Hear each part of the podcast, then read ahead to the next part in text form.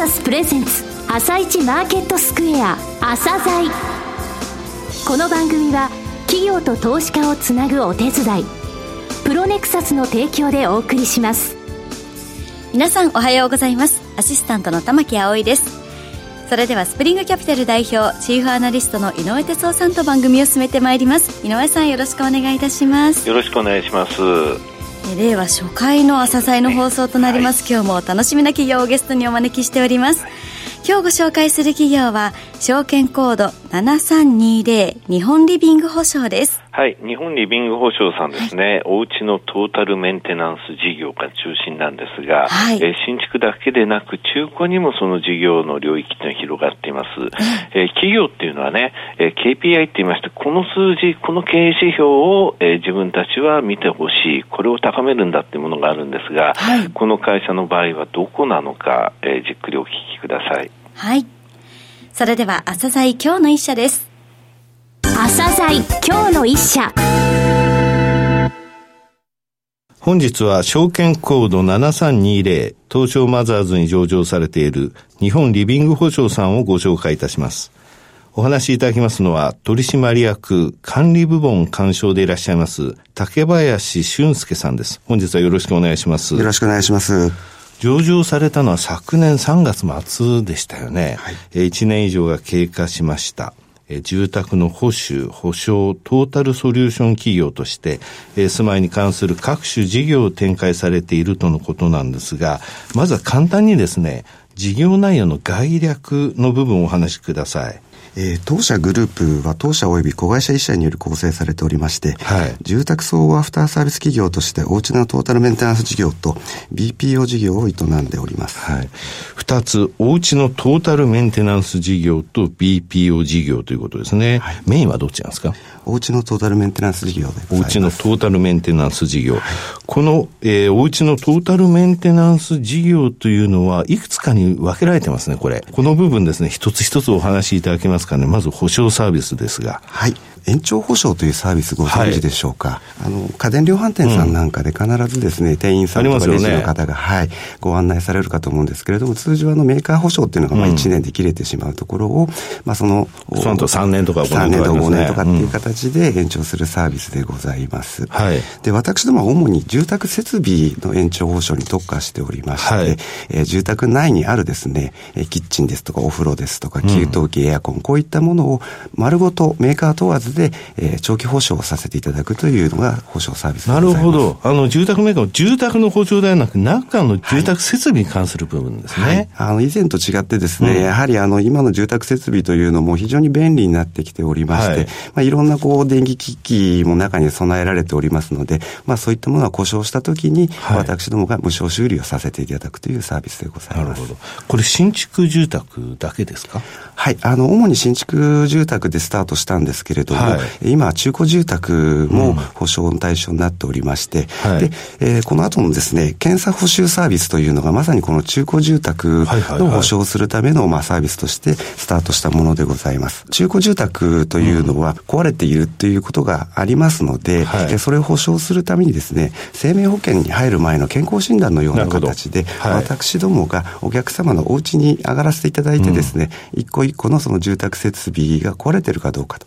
い。うところを検査させていただきまして、はい、で壊れてないものについては保証しますというような形で中古住宅向けに、えー、サービスを展開させていただいております。はい、で、この検査自体もですね、うん、月1000件、2000件とやっていく中で、うん、まあかなり私どもの事業の、まあ、軸になってきているというのが今の現状でございます。はい、こちらが2つのサービスですけれども、これもう一つですね、電子マネー発行サービス。はい。こちらは何ですか？こちらはですね、はい、え主にリフォーム積み立てをするための資金をですね、はい、え電子マネーで積み立てていこうというサービスでございます。うん。これ毎月ですね、例えば数千円ですとか、うんお客様に積み立てていただきまして、うん、有効期間が15年あるものですから、はい、えー、積み立てていただいたお金を、例えば10年後の300万円ぐらいかかるリフォームの頭金にしていただくですとか、うんはい、あるいは通常使いであれば、ハウスクリーニングですとか、家事代行ですとか、そういったまあ住まい周りのサービスで、はい、えー、使っていただく電子マネーでございます。うんさて、ちょっと話に戻るんですが、検査補修サービスのところで、まず保証サービスのところで住設、住宅設備でしたよね。はい、で検査補修サービスのところを見ましたら、これあの住宅設備だけでなく、もう今や建物の躯体についても行っていると。戸建て住宅に関しましては、はい、躯体の検査と住宅設備の検査というのを1回でやっていくというのが、住宅事業者様及びまあオーナー様に関してもですね、えー、かなりあのニーズが高いものですから、うん、私どもはそれ一括でできるような、はい、仕組みでサービスを提供させていただくことにしました。これはあの具体的に屋根とか外壁、ね、はい。それから床下、ね、床下基礎の部分も。はい。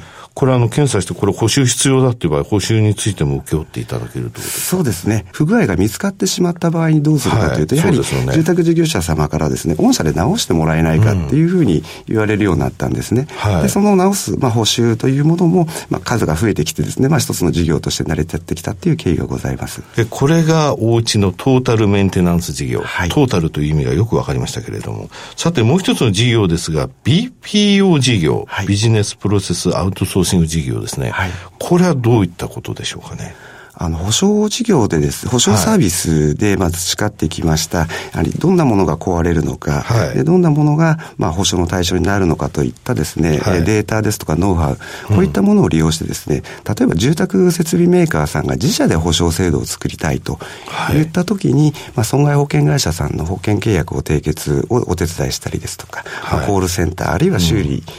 の査定のところですね、そういった事務周りのところを、まあ、お手伝いするようなサービスがが BPO サービスでございます。アウトソーシング事業としてここの部分を受けてるわけですね。はい。となると、これはあの、コールセンターとかそういった部分も含めてですか？はい。その他にも保証料の集金、保証書の発行、検査報酬の手配などをやっております。はい。さて、御社6月決算銘柄ですが、四半期決算見させていただいておりますが、非常に順調に推移しているように思えるのですが、資料の中でですね、PL だけでなく BS も見てほしいと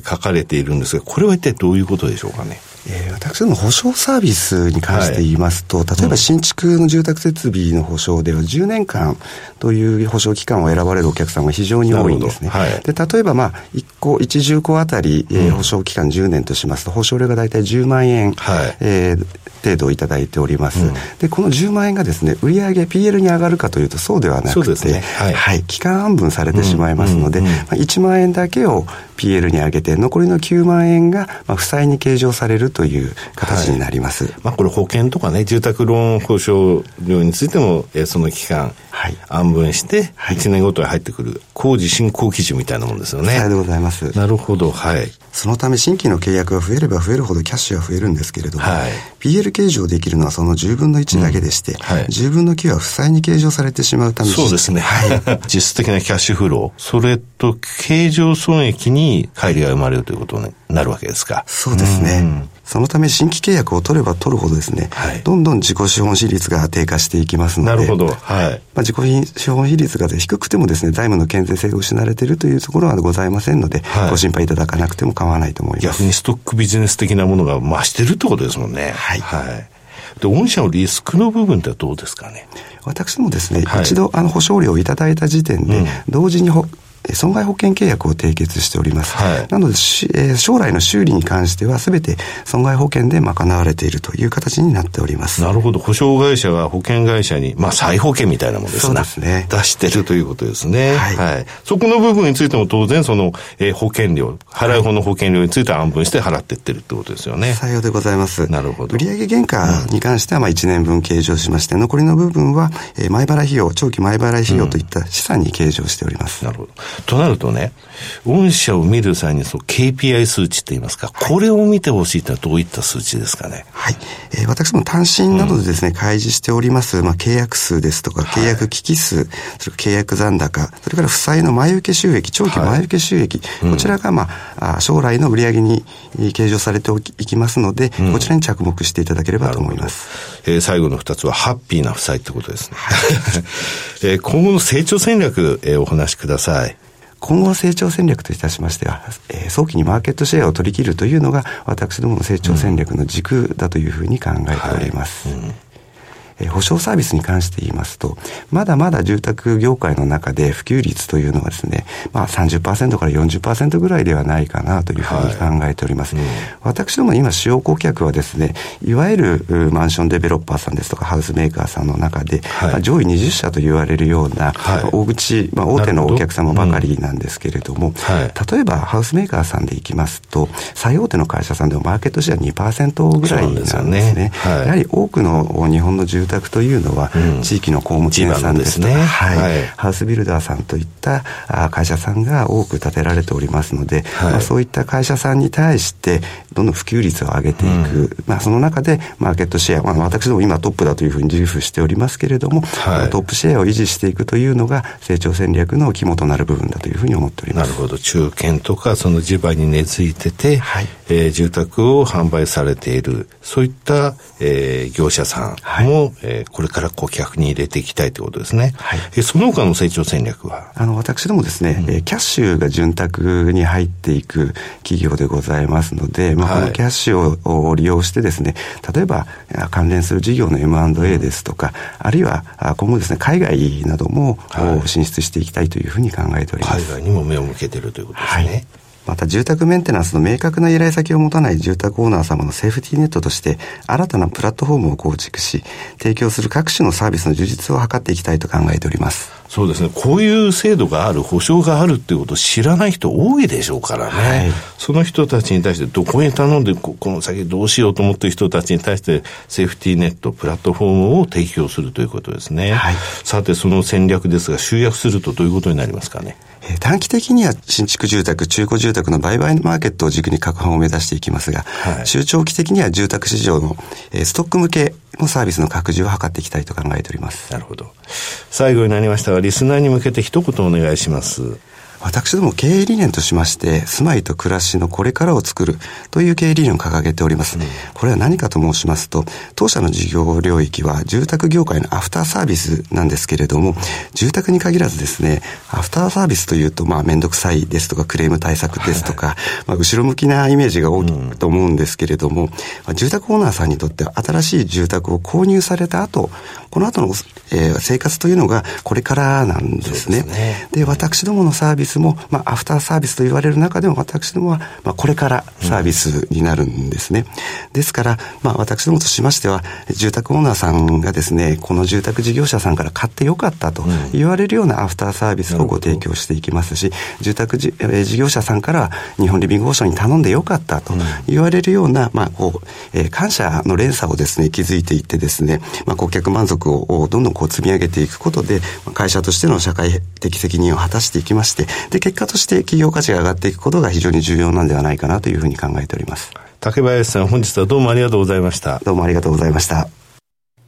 今日の一社、日本リビング保証をご紹介しました。さらに井上さんにお話しいただきます。はい、えー、非常にですね、夢のある会社だなと思うのがですね、ちょっとまとめますと、えー、保証サービスとはこれ新築向けなんですよ。はい、新築で住設、住宅設備ですね、えー、躯体とかではなくて、えー、給湯器とかバストイレ、洗面化粧台等なんですね。はい、これについては今現在その大手の、えー、住宅販売会社20社って言いましたよね、はい、大手20社のところがあの対対象になってるんですけども、えー、最大手でも2%ですからね、住宅って。ですので、それよりも、えそこまで売ってないっていうか、地場のですね、住宅販売会社はほとんどなんですよ。えー、そういったところにも、えー、間口事業対象として広げていくと。はい、あそう中古の部分なんですけどもね、えー、こちらについては、あの、ちゃんと見た上で保証できますよっていうのを決めるほかにですね、うんはい、これは住宅設備だけじゃなくて建物の躯体の部分についても保証が入っているということなんですよね。はい、だから中古住宅のこれセーフティーネットの社会的な大きな役割を果たしているっていう部分なんですよ。あの KPI についてやっぱりこの契約個数とかですね、契約数、契約機器数っていうのを見てほしいと思うんですね。はい、実行資本比率っていうのは下がります。会社が大きくなると、えー、ななんとなれば10年分もらっても1年分しか入らないからなんですね、はい、計上しないからなんですね、はい、よくあの住宅、えー、ローンの保証会社さんも2社、朝材でご紹介しましたが、はい、同じような特徴を持っていますので、えー、他の会社さんとは違う形でですね、はい、BS、それから PL をきちんと見ていってほしいというふうに思います。はい、わかりました。それでは一旦お知らせです。企業ディスクロージャー IR 実務支援の専門会社プロネクサス。上場企業のおよそ6割2200社をクライアントに持つ。これはアジア証券印刷の時代から信頼と実績を積み重ねてきたからこそ。さらにプロネクサスが目指すのは企業と投資家をつなぎ日本の株式市場を活性化させることです。プロネクサス私たちは個人投資家の皆さんを応援します。井上哲夫今日のストラテジーそれでは井上さん、後半の解説もよろしくお願いいたします。はい。今現在、先物が21,600円ですね。はい、えー、340円、えー、落ちた状態で、となってますけども、えー、まあ、ゴールデンウィークね、ちょっとその入る前はですね、随分とその加熱感のあるレベルで入るなと思ったんですが、はい、えー、最後の最後までずっとおとなしくアメリカもいてくれたんですけどもね、えートランプ大統領、5月の3日には米中のディールは非常にうまくいってる、大きな取引が近づいてるぞって言っておきながら、2日後には、えー、今猶予している2000億ドル相当の製品について、えー、この10日、つまりあさってから、えー、10%から25%引き上げると、残りの3250億ドルについても近々だみたいなこと言ったんですよね、はい、ただね、その後アメリカの報道等を見てると、アメリカは一番ね、これはブラフ、脅しじゃないかというふうに言ってたんですよ。えー、あのね、あのトランプ大統領って誰かのことをロケットマンとかミサイルマンとか呼んでたけども、本人ね、あの関税ってタリフって言うんだけど、タリフマンって言われてるんですよ、アメリカのマスコミで。えー、でタリフマンのブラフだみたいに言われてたんですけれども、はい、翌日にライトハイザー、アメリカの通商代表部の代表がですね、いや、あの、10月10日から引き上げるというふうにきちんと話したんですね。その結果こうなってます。はい、で明日5月の9日、5月の10日と、えー、中国のリフォー、えー、副首相ですね、ワシントン入りして協議するんですけども、9日でうまくいかなかったら、10日の0時1分から引き上げということになるんですね。これを受けてマーケット随分とやっぱりここに来て急に、えー、触れてます。はい、RSI の14日っていう、まあ、テクニカルちょっと見てほしいんですけれども、はい、この数字がですね、実は35.26%とダウの方では36%割り込んでるんですよ。これ久しぶりのことで、えー、昨年の12月のですね、中旬から1月の3日、アップルショックまで続いたんですけども、はい、それ以外だと今年に入って3月に1日だけポンと出ただけ。ただね、まだ RSI はあのこういう水準まで来ましたが、25日移動平均はまだマイナス1.6%なんですよ。これは3%超えてくるような下落の幅、マイナス乖離になった場合っていうのは、えかなりマーケットの方がですね、えー、下押し水準まで来たなと思えるんですけど、まだっていう感じですかね。ただ、ボラテリティ、エピックス恐怖指数っていうものなんですが、はい、昨日19.3%っていうか19.3まで来たんですけどもね、えー、これ1月の末に19を、えー、記録してから、それから初めてのことなんですよ。はい、えー、このビックスについても見ながらということになりますかね。はい、いずれにせよ、明日が大注目の日ですね。明日。はい、わ、はい、かりました。井上さん、本日もありがとうございました。また来週もよろしくお願いいたします。この後は東京市場の寄り付きです。朝鮮この番組は企業と投資家をつなぐお手伝いプロネクサスの提供でお送りしました。